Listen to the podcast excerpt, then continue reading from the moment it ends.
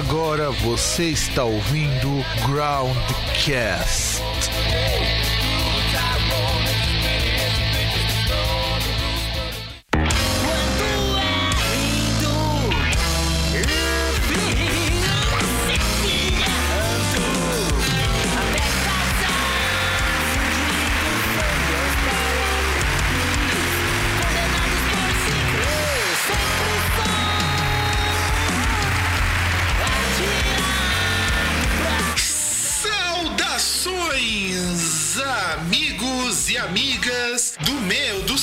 Nosso programa Groundcast. Estamos com a edição número 30 do Groundcast Entrevista, que dessa vez é muito especial. Estamos no formato totalmente a moda caralha.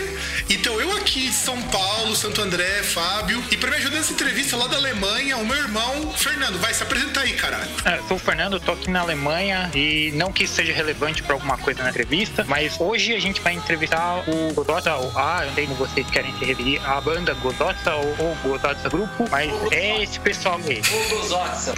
Beleza, é o, todo mundo sabe agora que é o. Então, vocês se apresentem aí.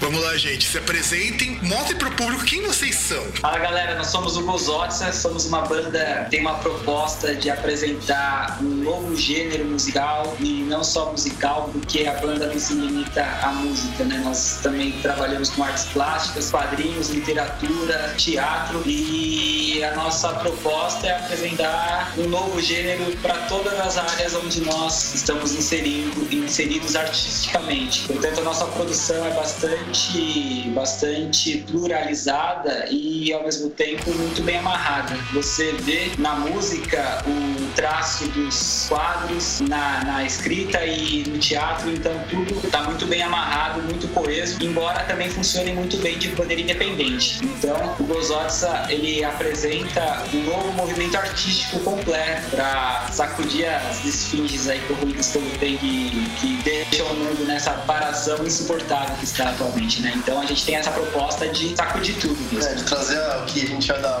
música do século XXI mesmo, né? Uma banda do século XXI. Né? Nós somos uma banda e um movimento artístico do século XXI. Essa é a melhor definição para definir o trabalho do. Não necessariamente quebrar um paradigma musical, mas apresentar um novo paradigma, o que, que é música, o que, como que a gente enxerga esse. A gente pode colocar entre várias aspas, rock, né? Não é bem isso. A gente tem uma proposta totalmente diferente, apresentar algo novo, algo que herda muito do que já que, do que existe, mas não tem nada a ver. É um track que, que joga uma nova forma de fazer música mesmo. E a arte no geral. E rapazes, é, como que hoje a gente pode chamar vocês? Vocês apresentam pelos nomes, pseudônimos? Como que vocês querem ser chamados pela- nessa entrevista? Os pseudônimos, né? Eu sou o Dranati, que é o, sou o vocalista e baixista. Eu sou a Malu, é, guitarrista da E eu sou o eu sou baterista. Hum, muito bem, muito bem. É, vamos começar então a, a nossa entrevista é, com uma perguntinha assim muito singela, muito simples, que todo mundo já fez porque é uma pergunta muito clichê. De que caralho você tirar esse nome?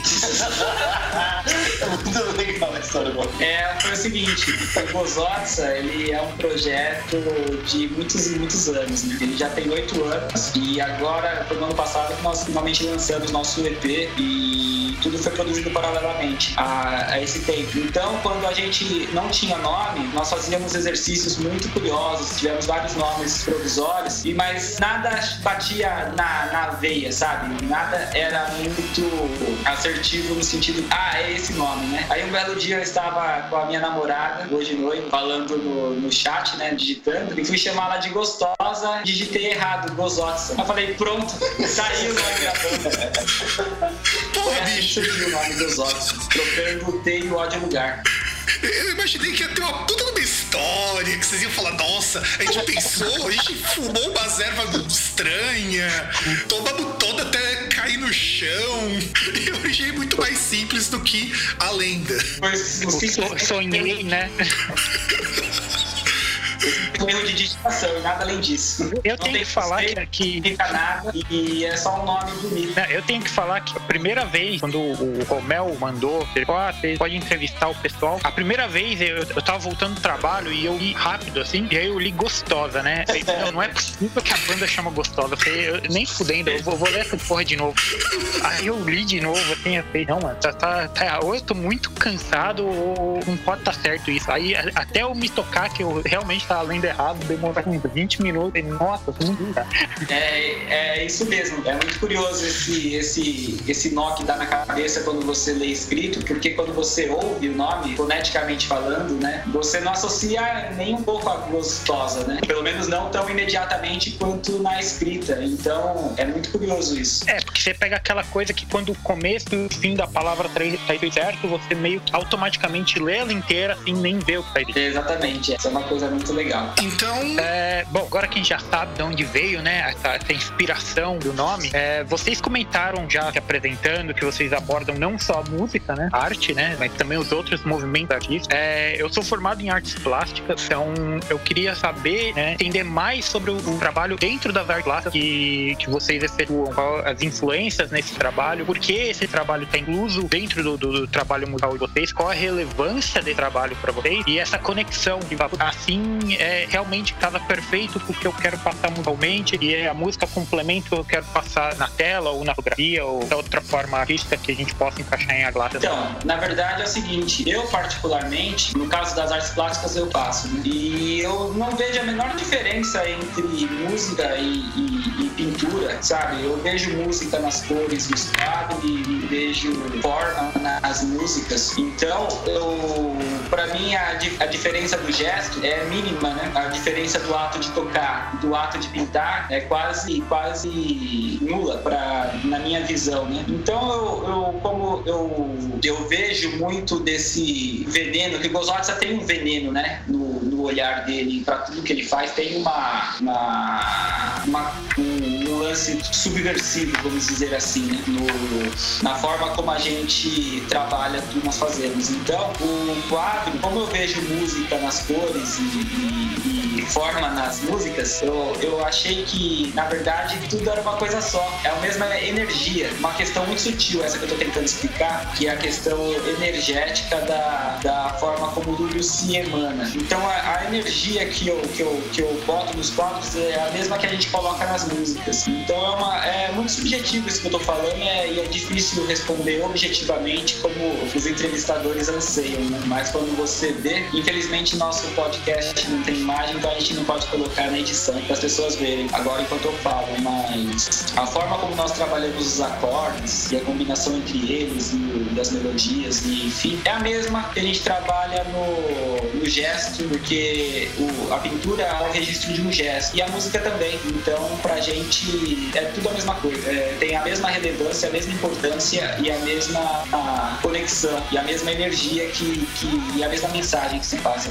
Uma coisa só. Isso também se estende aos quadrinhos, onde a gente faz letra das músicas ilustradas em quadrinhos. E também para o livro, na, nós temos um livro também que já todo escrito e ilustrado. E eu já estou escrevendo o segundo livro. É muito difícil publicar, né? Infelizmente, eu acho que a gente vai se limitar unicamente à publicação digital, pelo menos nesse começo. Mas nós ainda não publicamos. Mas ele é, é um, uma obra literária mesmo, no, sentido de. Né, não são simplesmente letras de música que viraram poesia, não. Uma, uma coisa muito mais densa, muito mais coesa e está totalmente ligado nessa energia que eu estou tentando explicar de uma coisa só que é o Gozotsa, né? Como uma, como uma família que tem vida própria, como funciona numa banda e faz a sua parte e tudo acaba se encaixando numa visão geral do todo. É, inclusive, a gente até conversou uma vez sobre isso, né? Sobre essa questão da sinestesia da música, né? E eu, particularmente, é, sou bem sinestésico, assim, no respeito à, à música, de, dessa questão de ver cores nos sons que você é, tá ouvindo. Então, eu acho que, é, no que diz respeito à minha parte, né, da, da guitarra, eu acho que eu tento também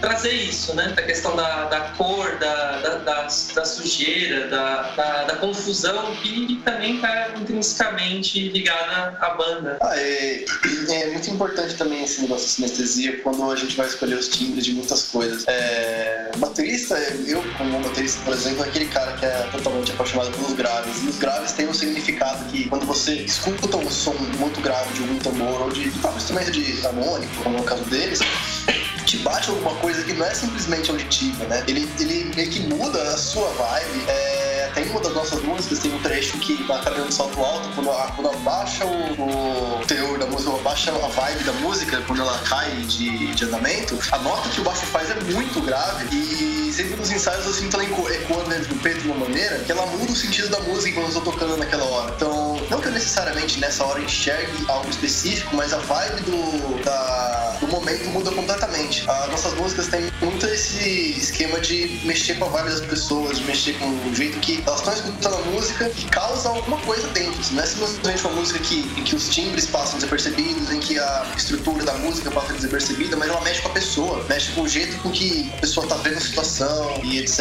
E eu procuro passar isso nos timbres que eu uso nas, nas baterias, por exemplo. Né? Falei, eu sou o cara do baterista que ligavelmente já tem uns graves. A minha caixa é uma caixa muito super funda que, que eu mandei fazer. Então eu gosto de passar algo que enxergo na música para as pessoas que estão escutando também. É, e, e a forma como tudo isso se desenha ao longo do tempo, né? Porque uma música existe dentro de um espaço de tempo. Ela, a gente consegue, ou pelo menos eu acredito nisso, né? Que nós conseguimos também solidificar isso no, no quadro, quadro no, ou na escrita, ou enfim, né, em qualquer das manifestações. Então a gente traz o Gozotsa de uma forma muito coesa, muito bem amarrada, tudo muito bem amarrado. Você vê a pintura e fala, ah, isso é Gozotsa, tá bem Gozotsa, é isso, né? Eu, eu, sou, eu trabalho como, como designer gráfico numa agência de publicidade. E e é muito engraçado isso lá na agência, porque virou um ponto de referência. Ah, isso, tá, isso é Gozotz, isso é muito Gozotz. então, o, o ele tem uma, uma, uma personalidade, uma peculiaridade muito forte que eu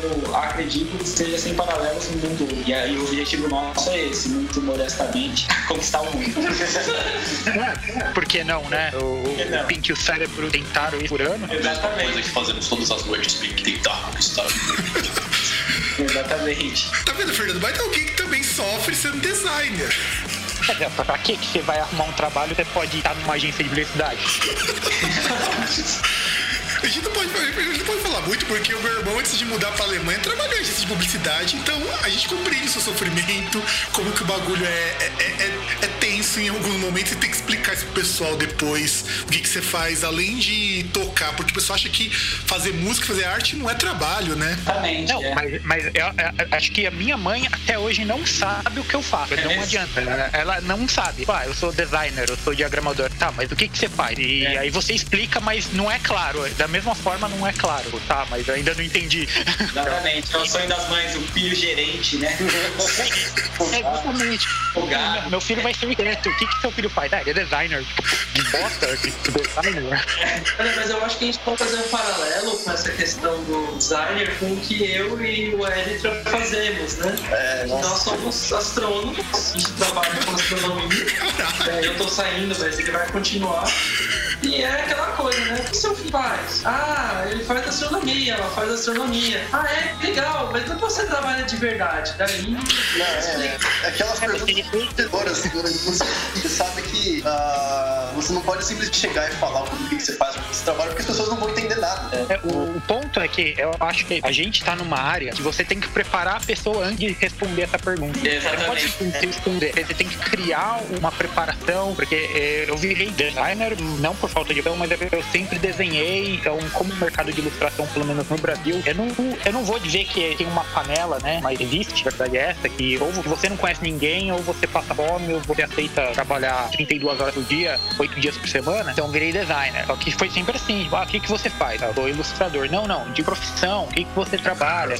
acabei de falar, cara, acabei de te dizer o que eu faço. E aí, os levels vão, vão sempre subindo. Tá, mas o que faz um ilustrador? Pô, o que, que faz? Mais explicativo do que o nome da profissão, acho que não não dá, né? Ilustrador de Nossa, é, a gente sofre com essa pergunta o tempo todo. Imagina, É. ah, eu sou ilustrador, sou designer. Ah, mas é, tá, tá, tá, beleza. Não é uma coisa que você imagina direto quando você, a pessoa fala, ah, eu sou gerente de uma loja, ah, eu sou advogado, ah, eu sou engenheiro. Nossa, tem que falar especificamente o que você faz, porque a pessoa aí vai bugar, né? É. Imagina eu chegando pra alguém perguntando, ah, o que você faz? Eu sou astrônomo. Daí a pessoa buga. Ela buga uma vez. É, Não, já acabou. O que que você Já era. Mas tá, você, você trabalha comigo, o que você mexe? Daí eu chego e falo, pô, eu, eu, eu meço abundâncias químicas em estrelas gigantes no numeral globular do, do, da Galáxia. Ou o maluco chega assim, ah, eu, trabalho com modelagem de acreção, disco de buraco negro e núcleos ativos de galáxias. Aí a pessoa simplesmente buga totalmente. Ela desiste de perguntar e só faz aqui, regala o televisor e fala, nossa, que legal. E nossa, que legal, não é exatamente a palavra que ele queria falar. Não entendeu porcaria nenhuma do que você falou.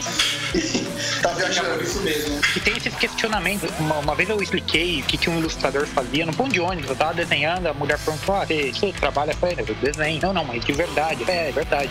Alguém ganha dinheiro fazendo isso.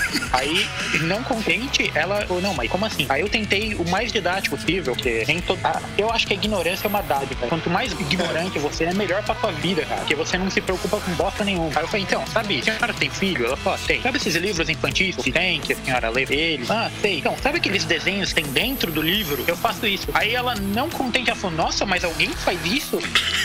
Não, não tá lendo o livro, meu filho. Aí eu desisti, aí eu desisti. Eu falei, eu falei, não, quando imprime já vem dentro, não precisa fazer não. Aí você desiste, beleza, tá bom, sabe?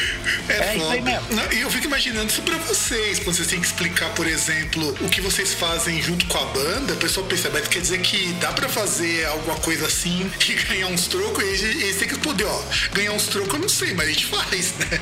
É, então, e, e ainda quebra, né? Dá essa quebra. Nossa, você é designer que eu nem sei o que é, ou os outros é astrônomo que faz outra coisa que também não sei o que é, e tem uma banda, tipo, passa todo mundo fome, né? Eles- a, a pessoa buga, ela, ela, é, o raciocínio dela não, não vai, não, não consegue passar. Ela acabou. Ele, não, ele passa fome, você rouba dinheiro do- de algum lugar, ou você assalta o mercado, sabe? O mercado joga comida fora que pega no lixo. Porque, pro, pra pessoa comum, eu, eu não gosto de usar termo comum, pro, pro nível escolar, não só no Brasil, aqui na Alemanha também, pra, pro pessoal que é meio restrito à cultura, tem essa, essa, essa coisa de achar que só o que, é, o que pode ser feito são profissões tradicionais. Você fala que é pedreiro, a beleza, fala que é elitista, sabe? O pessoal esquece, tem um amplo leque de coisas e muita gente nem sabe que existe, mas tem que ser feitas por alguém e que estão lá, que às vezes estão no seu dia a dia e você não percebe. É, eu não, não vou me meter a falar de astronomia porque eu não entendo nada, mas de design eu entendo, sabe? Você vê um jornal, você vê um flyer, você vê um pôster, você vê propaganda na TV, tá ali, sabe? Muitas vezes não sabe que existe, mas tá ali, participa do dia a dia, constantemente, 24 horas, 7 dias na semana. sabe? Então, é, eu acho que é um problema não só brasileiro, mas mundial. Você tem que existir essa cultura, sabe? Que as pessoas têm que saber, tem coisas que existem e é ok você não saber que existe, mas você tratar isso tão dignamente ou, ou quanto qualquer outra coisa que a pessoa possa fazer. né? Exatamente, e trazendo isso para o Gozox, nós temos um trabalho em design gráfico também, obviamente. Então a gente distribui os panfletos na rua e, e é claro, obviamente, é muito caprichado no design e é muito legal ver esse feedback que às vezes a gente desce uma rua inteira panfletando. Quando a gente sobe mais de meia hora depois, as pessoas ainda estão com ele na mão, olhando em rodinha, tentando decifrar algumas coisas, sabe? E isso é design, né? É, o design é uma coisa que está em tudo na, na, na nossa vida. O design eu acho que é, que é das, das profissões mais presentes no dia a dia das pessoas, porque tudo é design. Uma caneca tem design, tudo que você vê escrito é através de design na internet, principalmente hoje em dia. E enfim, né? Então, o- o- eu acho que a tendência é mudar esse pensamento, esse tipo de pensamento. E, e com o Gozotsa, eu, por exemplo, tô trabalhando na agência, que é uma loucura, vocês devem saber como é, né? E mesmo assim, a gente tendo tempo para produzir uma, um volume de trabalho tão grande, assim, artisticamente falando, com relação ao Gozotsa, é um grande feito, né? É um grande feito no sentido de, de yes, we can. com relação, não tô nem falando em relação a- às pessoas gostarem ou não, mas, mas, mas que é muito, é muito trabalhoso, é. O Gozotsa, tudo é mais difícil pro Gozotsa, em todos os aspectos. E, mas isso a gente acha bom, ninguém, ninguém tem do que reclamar, não. Nós somos muito felizes como, como banda e como artistas, no geral. Então, né? É, eu quero fazer uma pergunta agora, agora que voltamos ao Gozotsa. Eu tava escutando o disco de vocês, o EP, eu achei muito interessante. Eu queria saber, musicalmente, o que, que influencia vocês? Porque eu notei ali um quezinho meio punk, um quezinho meio avant-garde ali no som. O que, que influencia? Que artistas? O que, que vocês tomam como referência musical? Bom, a referência à parte, por exemplo, é, é, é muito difícil de falar, porque eu ouço música de 8 a 12 horas por dia. Então eu ouço muita coisa. Basicamente é rock, um pouco de MPB, música erudita bastante, principalmente do século XX. E, e algumas outras coisas perdidas aí no meio. Mas basicamente qualquer música que eu ouço e goste pode influenciar, gente. A me influenciar, particularmente falando, né, como, como, como dos compositores da banda. Então é difícil da gente falar sobre o, ah, qual a influência do Los Watson, né? porque como, como é uma coisa que se constrói meio que sozinha, o, acaba saindo de tudo, é uma coisa quase imprevisível, né? E não no sentido de não ter controle, a gente tem muito controle do que a gente produz e onde a gente quer chegar, mas no sentido de buscar referências, entendeu? Então isso acaba sendo até uma dificuldade pra gente apresentar a nossa música para as pessoas. Como você mesmo falou, ah, mas a música, a banda é do quê? Essa é a pergunta mais complicada que a gente tem que responder, assim. Ah, mas qual é o estilo da sua banda? Exatamente. É. Difícil. Como eu falei no começo da entrevista, a gente está apresentando um novo gênero musical, um novo gênero é, de artes plásticas, um novo gênero para teatro. Então, é, eu acho que esse nome cabe mais a, aos críticos e imprensa trazer, né? Não foi o, o, o Nirvana, por exemplo, que inventou o grunge e nem o, os Ramones que inventaram o punk, né? Foi o nome, ou o Black Sabbath que inventou o heavy metal. Foram, não, foram as, a, a, o nome, quer dizer, né? Foram a, a, foi a imprensa, sei lá, o Google, enfim, que inventou esse nome, né? O Ross eu já vi entrevista dele falando, não, nós éramos uma banda de hard rock, depois que inventaram esse termo heavy metal, né? Por mais que a música deles fosse heavy metal, foi o nome que foi inventado depois. Então a gente tá, a gente, eu, eu acredito que nós estamos nesse limbo ainda, sabe? Sem, sem nome, do sem reconhecimento e sem, do sem nada, mas eu, eu creio que o nosso, o, o nosso, a nossa proposta é muito, muito provável que ela é muito proliterada. Eu acho que quando, quando outras bandas, outras pessoas começarem a assimilar o que a gente está propondo, eu acho que vai poder sair muita coisa diferente do que a gente faz, obviamente, mas com um pezinho no, no dos ossos, sabe? Como foi com o heavy metal, como foi com o grunge, como foi com o punk. Então, enquanto nós estamos nesse limbo, é, fica difícil de falar. Nós chamamos nossa música de disruptiva ou probática, mas são nomes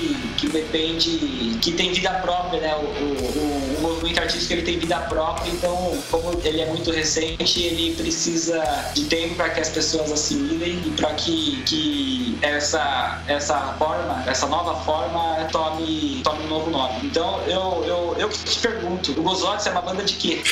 Então, né? Pelo menos pra mim, quando eu peguei pra escutar, eu, eu, a gente sente que é uma banda de rock, que é o máximo que dá pra gente conseguir classificar sem errar muito. Assim, o que, que eu senti mais foi o seguinte: foi aquilo que eu, eu senti mais das influências assim. Você percebe que tem influência de um monte de coisa. Eu senti muito um quezinho aqui daquele punk do GG Allen, que era aquela coisa bem porra louca, sabe? Aquela coisa bem, bem suja. Eu achei isso muito legal, achei isso muito bacana. E conforme a gente vai escutando as músicas, dá pra escutar assim que tem referência. Por isso que eu, pergun eu não perguntei para vocês o que vocês tocavam e sim o que, que influenciava. Justamente porque dá pra sentir que assim, não é uma banda que chega que nem um, algumas bandas chegam, ah, vamos fazer uma banda de power metal sinfônico com gaita de fole. É, é algo que foge de uma coisa tão restritiva. Ou vamos fazer, sei lá, uma banda de folk metal com com sanfona. E acredite, isso existe. Isso existe. E é ruim pra caramba. Já aviso que é muito ruim a banda que faz isso. Eu já seguro Não, que. e eles se acham originais, né? Não, é que é ruim mesmo, é, é zoado, é zoado. Eu, eu falo isso porque essas bandas escandinavas aí, boa parte delas é- são muito ruinzinhas. O, inclusive, dia desses o pessoal do Skyclad tava tirando um sarro disso, que essas bandas são todas muito iguais. E o que dá pra sentir é, vocês querem fazer algo que junta um monte de influência. A parte musical, inclusive, ela me chama muita atenção porque ela é um pouco desconfortável, porque não é aquela coisa retinha. E eu acho isso ótimo, porque basicamente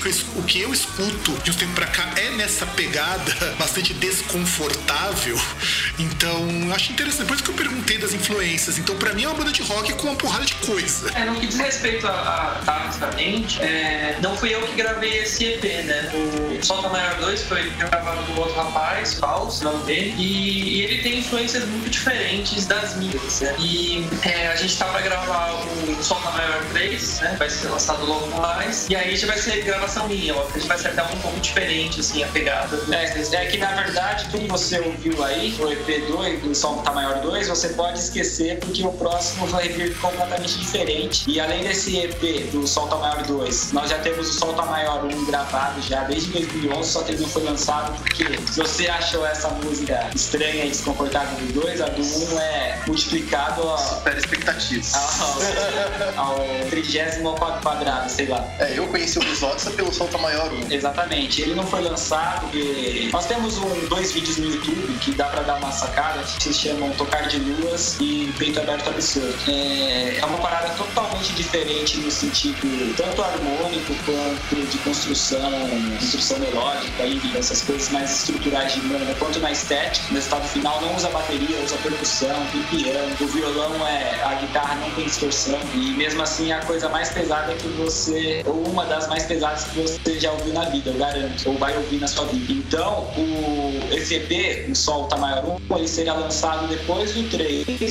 Por que, que ele foi. Ele, ele não foi lançado né, de maneira oficial? Porque eu acho que ele é tão, tão maluco, tão, tão completamente é, disruptivo, vamos dizer assim, que eu creio que, que ele precisa de um respaldo artístico maior para ser compreendido. Então, por, por isso que, que ele foi, o, o lançamento dele foi se atrasando. Por quê? Ele foi gravado, né? Esse nessa época eu estava sozinho na banda, então eu gravei consistente. Mas não adianta eu lançá-lo assim, eu preciso fazer uma história em quadrinhos com uma letra e uma música. Daí eu fui lá e fiz a história em quadrinhos. Aí não, mas puxa, mas precisava de um livro pra, dentro desse conceito, né, todo do Solta Maior. Aí eu escrevi o livro e ilustrei o livro. E aí o tempo foi passando, claro que, que essas produções são demoradíssimas. Então o, o tempo foi passando, daí as meninas entraram na banda, e aí que nós começamos o Solta Maior 2. O Solta Maior 2 começou comigo com, com, a, com o Elitra só, né? Nós passamos mais de um ano ensaiando sozinhos até nós encontrarmos o Lipaus. O Lipaus ficou pouco tempo na banda e eu sou muito grato a ele. Obrigado, Lipaus. Um beijo se você estiver ouvindo aí.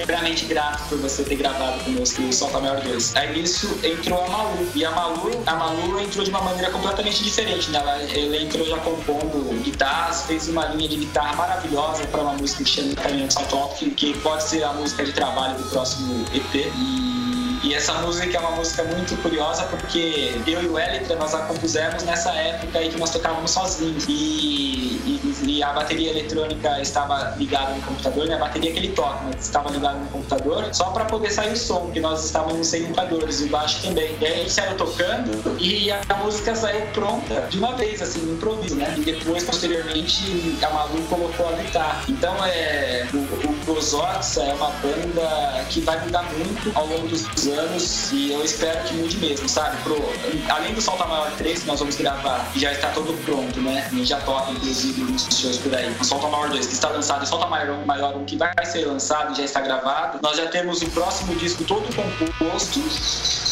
com, se eu não me engano, 13 ou 14 músicas. Aí não vai ser EP, vai ser. Eu não vou revelar o nome por questões legais, mas ele já está todo pronto. Ele é, tem uma estética completamente, mas absolutamente diferente de tudo que nós já lançamos, tanto, tanto esteticamente quanto em questões mais técnicas, né? Como, como estrutura harmônica e melódica, enfim. Essa é a minha proposta do Nossa, né? Sem cliente sempre reforçou o negócio vai para frente. Vai pra frente, é. Pra frente, Ox é, é, é, é vira as páginas sem dó nem Então, e, e, além desse próximo disco, a gente já começou a gravação, a gravação não, a composição do, do, terceiro disco, que hoje, inclusive, nós postamos no Facebook um teaser sobre ele, né? Um teaser, bem teaser mesmo, né? Porque eu imagino que no mínimo dois anos aí pra gente poder chegar nele, no lançamento dele. Isso sendo muito otimista, né? Então, mas nesse meio termo, nós temos pra esse próximo disco, já está pronto, nós temos até quarteto de cordas, nós temos uma peça para piano, temos um heavy metal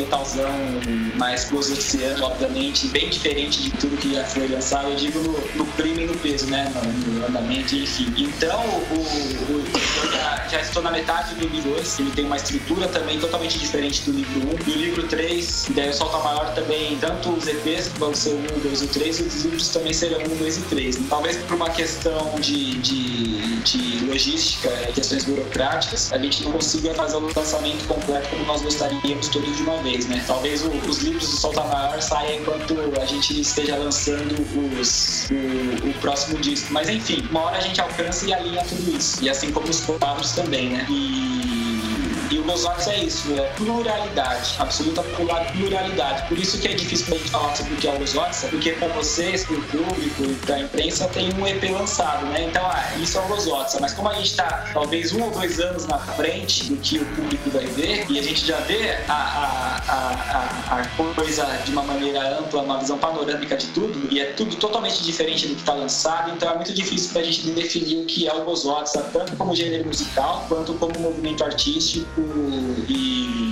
com relação à nossa posição no mundo. É, o Solta Maior 2 é só um, dos ossos do Gozotz. Exatamente, é um dedinho, é o dedo do do Gozotz, vamos dizer assim. Alô? Então, muito bem. Eu, não, eu tava prestando atenção, fiquei esperando que ia continuar e pode cortar o é falta de educação. É, bom, agora que a gente já tem uma noção, né, essa ideia do, da banda, do projeto, eu, eu nem posso chamar só de banda, eu acho que eu chamaria mais de coletivo, né, que produzem muito mais que só música. Uh, antes, né, do, a gente começar a entrevista, a gente teve informação pela própria banda, né? Que a guitarrista, Malu, é trans. Uhum. E, bom, acho que não é surpresa pra ninguém, nem aí, nem em nenhum lugar, que o rock e o metal em si, é, claro que muita gente vai, vai buscar, vai é mentira, até um pau mas eu falo sem medo nenhum, é, são territórios machistas por si só. Extremamente. Pela história foi formado, por N motivos, não só, né, o rock e o metal, mas o, a sociedade, o mundo que a gente vive, ele ainda é muito machista e muito bom. Eu não vou ser hipócrita e falar ah, que eu nunca julguei ninguém. Mentira, isso aí é balela. Todo mundo julga todo a gente em algum momento da vida fez parar, é normal, é, é, é ser humano, vem, é, é, da natureza humana julgar. Então, Mas já, é, exatamente. Já sendo apenas mulher já é difícil, sabe? o público, como público, como artista em si, uma mulher estar inserida nesse meio já é difícil. Não é raro de você estar, ah, ela só tá na banda porque ela namora o, o guitarrista, ela só tá na banda porque ela dá pra todo mundo, que é ridículo. É, é um, é um argumento ridículo. Eu acho que quando já chega nesse ponto, é, não é argumento nem. E você até vê em comentários de vídeos no YouTube ou, ou Facebook. É um, um bicho escroto. Fernando, e sem contar que a gente tem histórias é... que nós conhecemos de bandas que expulsaram fundadoras por conta disso. É, é, é, é, e eu não vou dizer que aqui é melhor ou pior. Tá? O ponto é que na Alemanha, muitas coisas que eu vejo que acontecem no Brasil não acontecem aqui. Sabe? Você vê é, homossexual ser espancado, ou, sabe? A pessoa, porque ela tem uma diferente opinião de algo. Aqui é muito difícil acontecer. Acontece, claro, mas certas coisas é, é tão raro de acontecer que quando acontece, choca de uma forma que ou comenta pelo resto do ano, sabe? Nossa, porque eu vi. Certo ponto que o brasileiro às vezes parece normal. A gente vê no jornal, sabe? Ah, o Ball foi espancado, morreu. E a galera não liga. E porque muita gente ainda tem a cabeça e esse preconceito, sabe? Esse dentro, sabe? Foi ensinado dessa forma. É, eu, não, eu não vou tirar a culpa ninguém, mas muita gente, é, a gente tem até aqui, a gente tem casa bem. Muita gente pensa de uma forma X porque nunca foi ensinado a não pensar assim e nunca teve oportunidade de aprender a pensar. É, que nem muita gente velha que só aprendeu a ser assim. Então já é um, um ambiente hostil de, de, quando você é uma mulher, de estar inserido sabe? E, e provar para todo mundo que você tá lá porque você tem qualidade, porque você tem técnica, porque você tem tudo, porque você é boa, ou por nenhum outro motivo, simplesmente porque você gosta, porque é algo você quer estar lá. Então, é, eu queria ouvir da Malu essa posição dela, como que é estar inserida nesse meio e tendo trans, sabe, num meio que é muito preconceituoso e que a gente tem muito herói de Facebook, porque no, no Facebook todo mundo é tolerante, todo mundo, ah, não, porque isso aí ninguém faz, não, porque isso aí não é homem, é moleque. Mas a gente sabe fora da internet, na vida real, no dia a dia, a galera não é, não pensa dele, faz coisas muito piores até, muita coisa que Então, do ponto de vista dela, o que acontece, principalmente estando no Brasil, que, como eu disse aqui, isso é difícil de acontecer. Eu até tenho história, de, eu comecei a trabalhar há pouco tempo, e é o primeiro lugar que eu comecei a trabalhar que eu não ouvi nenhuma piadinha porque eu tenho cabelo comprido, ou porque meu cabelo cacheado, eu não ouvi, ah, você tem um pé na senzala, sabe? Já é um tratamento muito diferente que eu tive em qualquer lugar que eu trabalhei no Brasil. E até você vai no supermercado, você vê muita gente tatuada, caixa de supermercado, cabelo roxo, piercing, e é comum, sabe? Você vê que pra maioria do povo daqui não gera estranheza, ninguém fica apurando, sabe? Ah, mas aquele cara ali é, é não sei o quê, ah, mas aquela pessoa ali é estranha. É um tratamento diferente, é um ponto de vista diferente. Eu tive no Brasil, então eu queria saber o ponto de vista dela, o que, o que já aconteceu, tanto de experiência ruim quanto boa, tudo na vida merda, né? É, como que é pra você? Bom, é, acho que a primeira coisa que eu dizer é que eu tenho muita sorte, assim, é, porque primeiro que eu descobri nessa né, questão da transexualidade já mais velho, né, eu descobri que eu era uma pessoa trans ano passado, né, e todas as consequências disso vieram, e, é, e, e, eu tive a oportunidade de ter estudo formal, né, formado em bacharel em física, né, e tenho, tô concluindo mestrado agora em astronomia e pretendo continuar com licenciatura em física, né. Então eu, tenho, eu acho que essa é a primeira coisa a se dizer, eu tenho muita sorte nesse sentido, de pais que me apoiaram é, para que eu pudesse chegar até aqui, né, mas no, no que diz respeito à, à questão do rock, é, bom, eu tive uma formação, é, digamos assim, metaleira, né? E eu, eu, passei vários anos da minha adolescência é, tocando desde Dragon Force até Sonata Arte, essas coisas que eu gostava quando eu era mais nova, né? E inclusive esse é um dos grandes motivos da minha guitarra preferida ser a Flying V, né? Eu amo, eu amo o modelo da Flying V e isso tem consequências diretas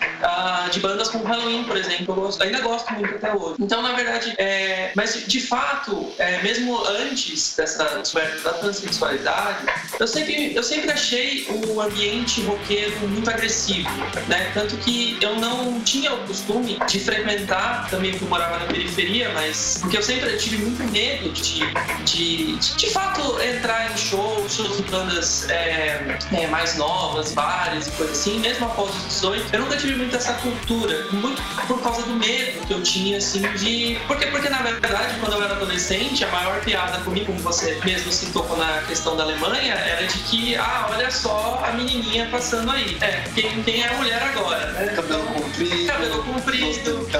Exato. Eu sempre tive, eu sempre tive cabelo comprido. É, desde a oitava série eu tenho cabelo comprido e eu sempre fui baixinho, né? Eu tenho 1,66m, então pessoas, inclusive não era, não era é, muito difícil de acontecer, de eu estar andando em bons dados com uma, uma ex-namorada minha e passar pessoas assim, de nossa, os meninos, assim. Então, é, então, de uma certa forma, é, no que diz no, no, ambiente do rock, tudo que você disse é muito, muito verdade. Inclusive, posso citar um exemplo, eu não vou me recordar quando isso aconteceu, mas teve, aconteceu aqui no Brasil, onde, eu não lembro, eu não lembro se era Black exatamente, é, teve um, um, eles queimaram uma mulher é, viva, depois de espancar, se eu não me engano. Eu não, lembro exatamente como aconteceu, porque foi durante esse turbilhão da minha descoberta. Caralho, lá empate de lixeria. Mas teve. Não, foi, foi assim, uma coisa horrorosa que aconteceu aqui no Brasil. E também, é, o Brasil é o país que mais mata transexuais em todo o mundo, né? A expectativa de vida das pessoas trans, né? principalmente das mulheres, trans é 35 anos, né? Então, quando a gente se descobre uma pessoa assim, a gente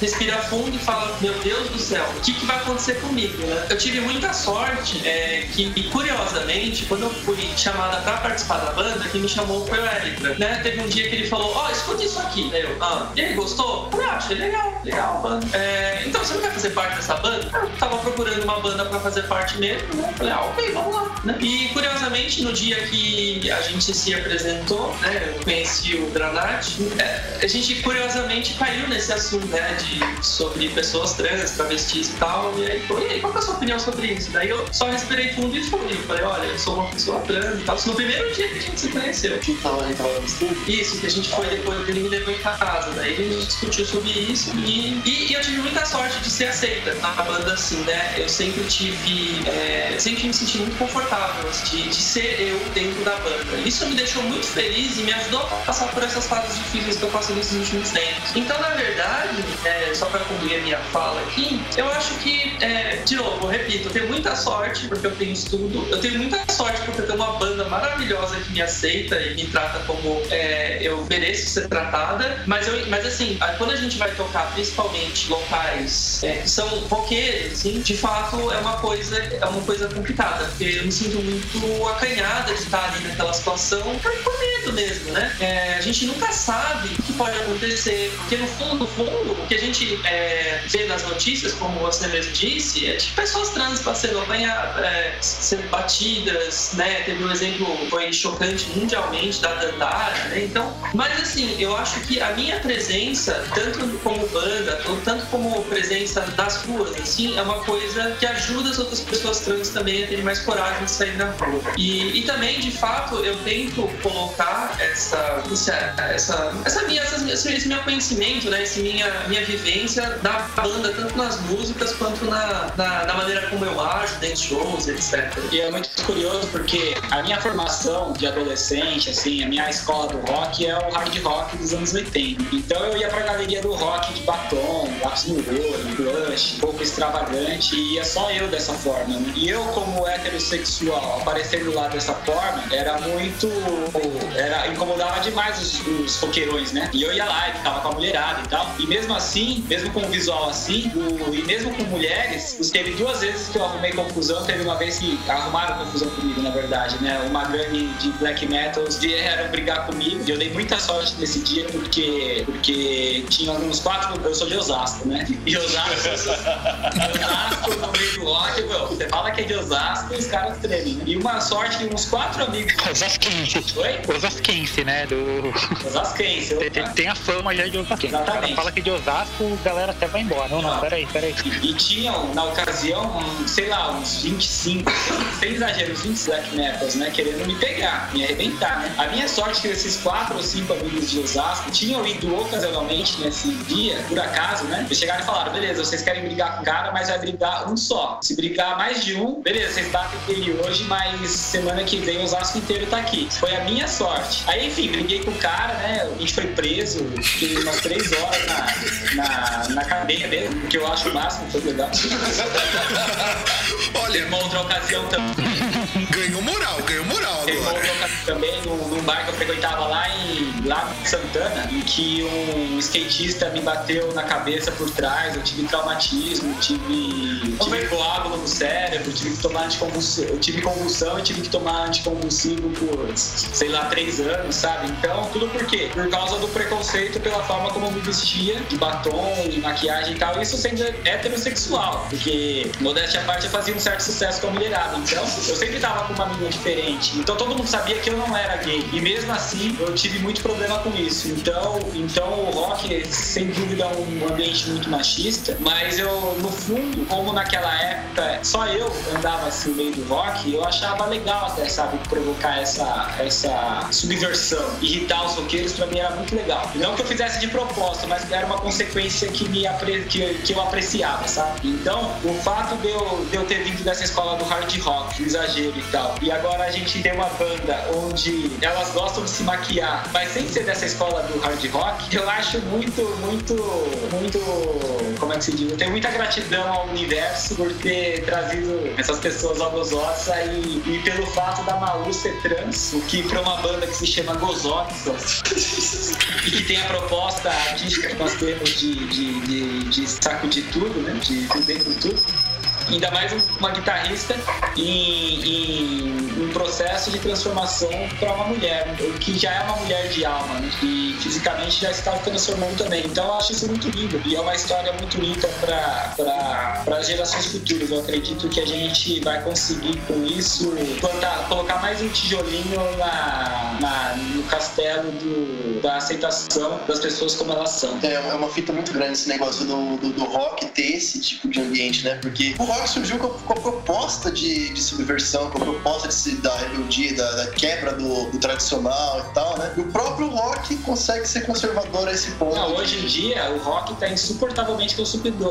conservador. Ele virou o, o, o velhinho gagá, sabe? Que só por isso que a gente tem dificuldade, a gente tá com uma dificuldade enorme de marcar shows em casas de rock tradicional, porque por causa disso, a sua banda é do quê? Aí você fala que tem uma. Pro rock autoral já tá difícil como um todo, ainda mais pra uma banda como nós, onde não existe mesmo um público formado. É, quando a gente toca na, em, em, lugares abertos, a resposta do público é muito melhor do que quando nós tocamos em casas de rock, curiosamente falando, porque os roqueiros mesmo, aqueles lá que se vestem, camisa de banda e tal, eles estão tão tão, tão massificados quanto qualquer, qualquer outro, outro movimento banal que existe por aí, né? E quando você fala de conservadorismo no rock, não é só no sentido clássico da palavra, né? De, sei lá, um dia o, o máximo do conservadorismo é uma pessoa super cristãs. Né? Eles são conservadores no sentido de que não aceitam coisas novas, mesmo musicalmente. É, é só que né? antigo é bom, tudo, que hoje em dia é tudo, tudo que,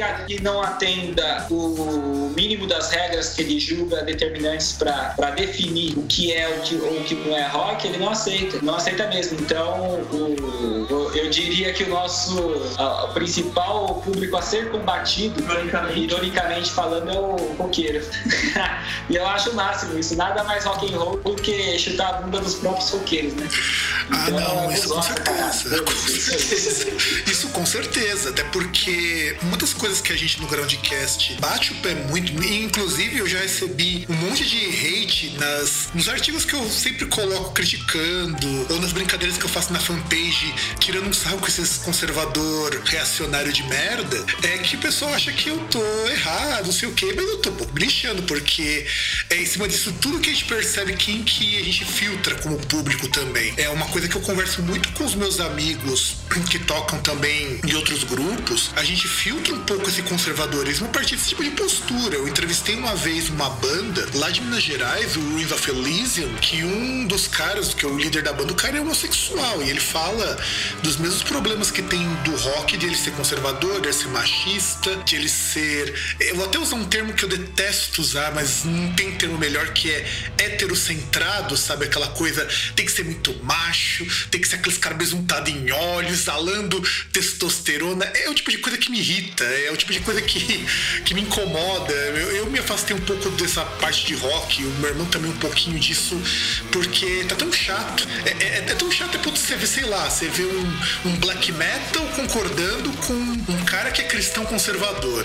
Eu não entendo, não me entra na cabeça isso, sabe? É, esse mesmo esse visual que você tem todos, os metaleiros, tudo, que usa muito couro, o tipo de, de peça que usa, quem, quem colocou isso na roda foi o Rob Halford, que trouxe isso das palavras gay, tá ligado? E os caras esse visual criticando o público LGBT, e os caras mal sabem que todo o visual deles da balada gay, tá ligado? Exatamente, e eu mesmo no meio do hard rock, mesmo vestido de mulher, era, é um meio extremamente machista, porque você tem que provar que é o macho alfa o tempo todo também, por causa da relação com, a, com as mulheres e com a quantidade de mulheres que você se relaciona. E isso não deixa de ser um machismo muito grande também, né? Igual o o ambiente em qual eu cresci. Então, o, é muito complicado essa situação. E não é só no rock, na verdade, né? Por exemplo, imagina só, agora com o WhatsApp, né? Os grupos, ah, todos os seus amigos de infância, toda essa galera reencontrou, né? E, meu, no, nos grupos de futebol que eu participo, que eu jogo futebol, né? Adoro jogar futebol, a foto é uma minha todo bichona lá, maquiada e tal, né? A foto do grupo. Então, o ambiente do, do futebol também é extremamente machista. Existem muitos ambientes machistas aí que precisam ser combatidos. Eu acho o máximo, né? A foto minha tá lá no, no grupo do futebol, mas a intenção deles, né? Obviamente é, é mostrar como eu sou descolado, é me zoar, né? É mostrar que você é uma bichona, né? Eu acho que a gente tem, tem muito a fazer Gozotsa como, como uma peça no mundo, tem muito a fazer em muitos aspectos, sobre todos os aspectos possíveis e imagináveis. Por exemplo, o Gozotsa nós temos o, o, um plano futuro também de lançar livros infantis. Adoraria escrever livros infantis. Eu já até tenho algumas coisas escritas, coisas que eu escrevi quando eu era criança, que eu vejo alguma qualidade literária sem sacanagem, sabe? E eu ilustro também, então é um projeto que, que vai sair cedo ou tarde. Eu também penso isso para quando eu tiver mais velho, fazer livros mais sobre filosofia, discutindo conceitos, discutindo esse tipo de coisa que a gente está falando, discutindo ou teorizando alguma coisa na arte. É uma, uma temática legal para se abordar em infantil, né? Tipo, é. se inserir sutilmente as coisas para as crianças. Exatamente. Na, na, é, nas crianças começa tudo. Eu lia muito livro infantil, né? Quando eu era criança, muito gibi. E sei da importância e o quanto é legal para uma criança pegar um livro que ela gosta, sabe? Eu tenho alguns de, desde criança até hoje e eu leio para as minhas sobrinhas, para minha semifilha. E então o, o o Gozotsa vai muito, vai, tem muito, muito a fazer no mundo ainda, sabe? A gente, eu acho que uma vida vai ser pouco pro Gozotsa para produzir tudo que a gente tem para produzir. É, e uma pergunta que eu queria fazer. O, quer falar, Fernando?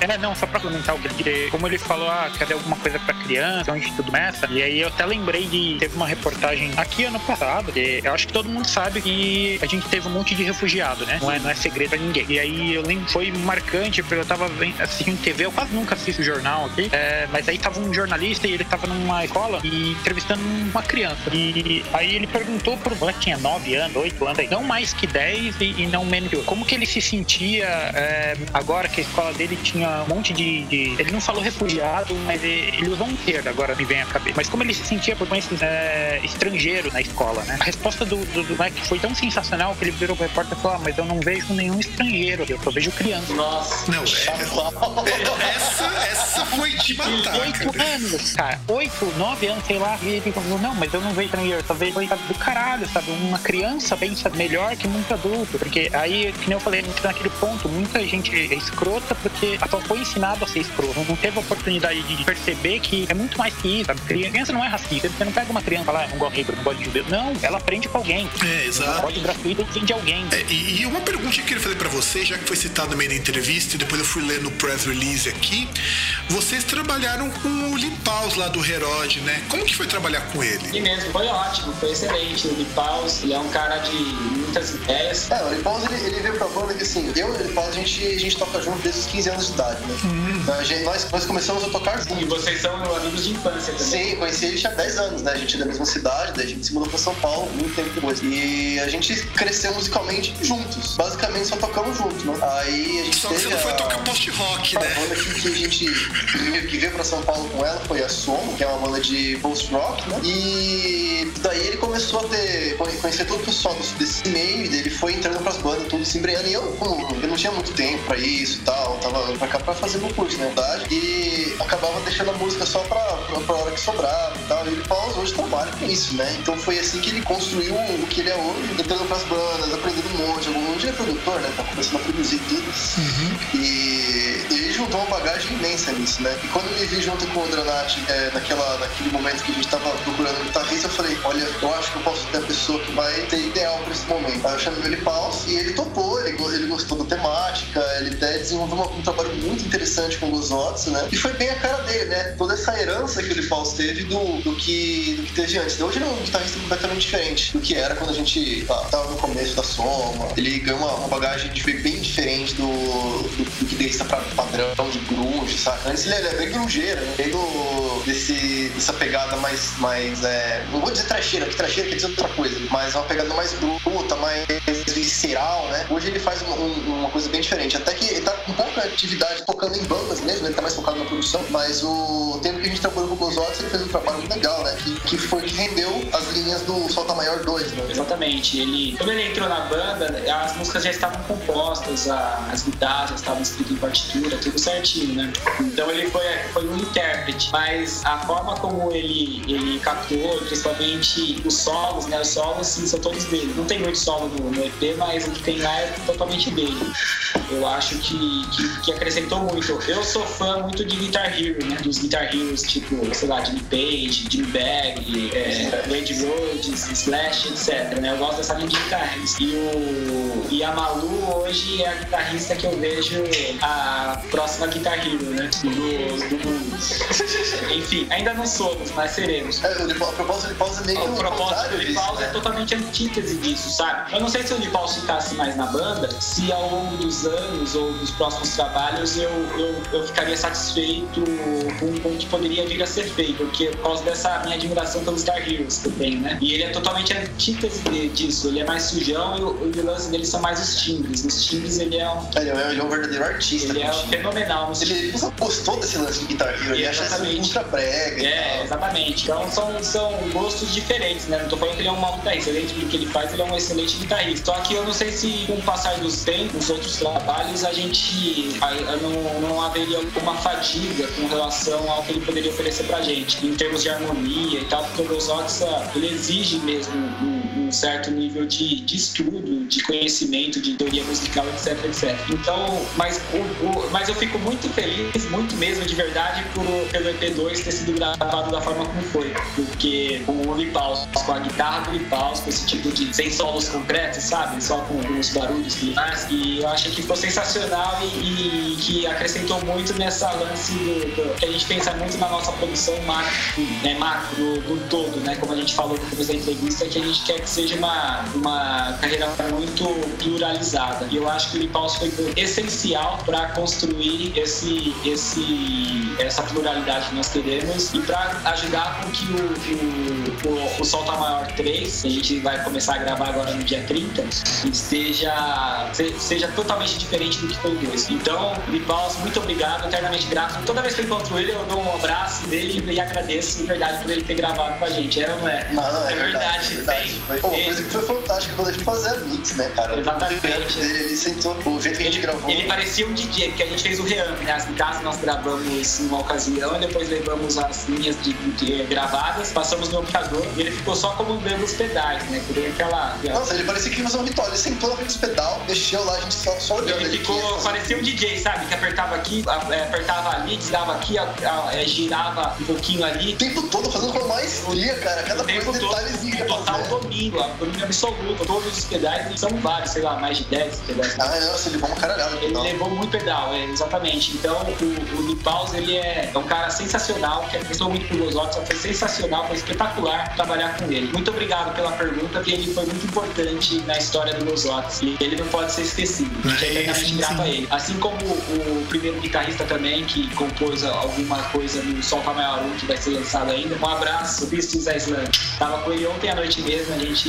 conversou bastante e foi muito legal. Um abraço pra você e obrigado por ser um dos meus melhores amigos, meu irmão, até hoje. É, eu, eu perguntei isso daí, até porque, como eu conheço o trabalho do Lipal, sei do trabalho que ele faz no Herod, sei também que ele mantém o, o net label dele, o Sinewave, junto lá com o Elson, que também é da banda dele. Então eu achei até curioso, porque não, o som que vocês fazem nesse disco é totalmente diferente de tudo que ele também costuma tocar, e eu acho isso muito legal, acho muito legal mesmo ele ter feito essa participação. Inclusive, acho que faz uns bons anos que eu chamei o, ele e o pessoal do Herod para fazer uma entrevista, e eu não tive tempo de ir lá no estúdio porque eles queriam que eu fosse lá pra entrevistar cara a cara, e eu falei, o meu problema é tempo pra ir até lá, mas um dia eu vou. Um dia eu tento marcar com eles e eu vou. E assim, gente, é... a gente gostou muito da entrevista, acho que tem coisa pra caramba pro, pro pessoal ver quem é o Gozotsa, e a gente já tá praticamente no final da entrevista porque já deu tempo, foi uma entrevista muito legal, né não, Fernando? É, eu queria fazer um adendo que a, a banda chama Gozota e teve um cara que chama Lipal, eu não quero sacanear ele, mas é uma dualidade interessante com o nome da banda e o sobrenome cara. Acredite, Aí já sacanearam de com isso. O cara, ele te dá todos os trocadilhos, cara. Tem, tem, tem Nossa, certas eu na escola, o tanto que zoavam o sobrenome dele, cara. Era, era muito tipo de jeito diferente. É, é a única coisa possível a ser feita. É, às vezes no trabalho a- aparece que eu faço muito. Aquele sem um nome, eu, eu não sei porquê. Mas quando alguém morre, aí você. Eu não entendo porquê, mas alguém morre e o cara vai anunciar no, no jornal que a pessoa morreu. É um Já não obituário é isso. mórbido o suficiente o cara ter morrido. O cara Isso daí, isso daí chama-se obituário, 200 Fernando. euros pra pôr essa porra no jornal. E às vezes vem uma galera com sobrenomes assim que eu imagino. Ele sofreu na escola, que é a única coisa que você pode fazer. Você não tem como escapar. Ainda mais aqui que você é conhecido pelo sobrenome, né? Seu nome pouco importa. Então é, é a única coisa possível. Mas a entrevista foi legal. Cara, eu poderia perder o dia, assim, perguntando coisas. Tem muita coisa interessante pra perguntar, pra ter esclarecido aí. Mas o assunto é muito vasto. A gente pode uma nova oportunidade de fazer uma segunda entrevista. Quero agradecer vocês por dedicar esse tempo a gente, né? E desejar sucesso, independente, sabendo que sucesso não é simplesmente ficar multimilionário e, dominar o mundo, mas que também é legal, sabe? É, mas agradecer mesmo e de verdade desejar o melhor pra vocês, vocês al- alcancem, almejam musicalmente e artisticamente. Sei que eu muita, muita pena de ter, por trabalhar numa agência de publicidade. Obrigado pela solidariedade. Eu entendo a sua dor, eu não sei que agência você trabalha, mas eu, eu, vou dar nomes, eu quero que foda eu dou mais lá, mas eu trabalhei quase dois anos na sala, como eu tomei, como eu tomei no cu naquele lugar. Não, você não tem Mas- noção. Sabe o jeito que eu conheci o Dranat? Ele trabalha na agência de publicidade, onde eu- a minha tia é uma das sócias. Aí, tipo, há muito tempo atrás, ah, não, tem acho que uns 4 anos atrás. É. Meu primo chegou, ô, esse, ó, esse cara aqui trabalha comigo, mano. Olha, olha o som que ele faz. Ele me mostrou as músicas do Salta Maior 1. Assim, tem as duas, só, o, o Preto Aberto Absorto e a de Tocar de Luz estão no YouTube, né? E estão no YouTube há um bom tempo. Eu olhei aquele negócio e falei, meu Deus do céu, eu preciso conhecer esse cara. Eu fui conhecer depois de dois anos. Quando um dia eu cheguei, tava, eu fui escutar no YouTube porque eu lembrei. Eu cheguei, ô, Robert, mano, me arranja um. Encontro com, com, com do Buzotes aí, o, o, o né? E falou, beleza, é... falei, quero fazer uma jam com ele, não sei. Daí a gente se encontrou. E foi no momento perfeito que nós, a, a, a, banda tinha acabado de, de perder os dois integrantes que nós gravamos o, o vídeo ao vivo do Solta Maior Opus 6 e eles e eu, ele tava sozinho de novo, né? Então o, o Eliter ele apareceu no momento exato, exato. Foi muito surreal essa sincronicidade do universo. Porque se ele aparecesse antes, eu ia falar, é, sai daqui você, rapaz, não tem tempo. Eu tenho, eu tenho um pau tanto de vocês.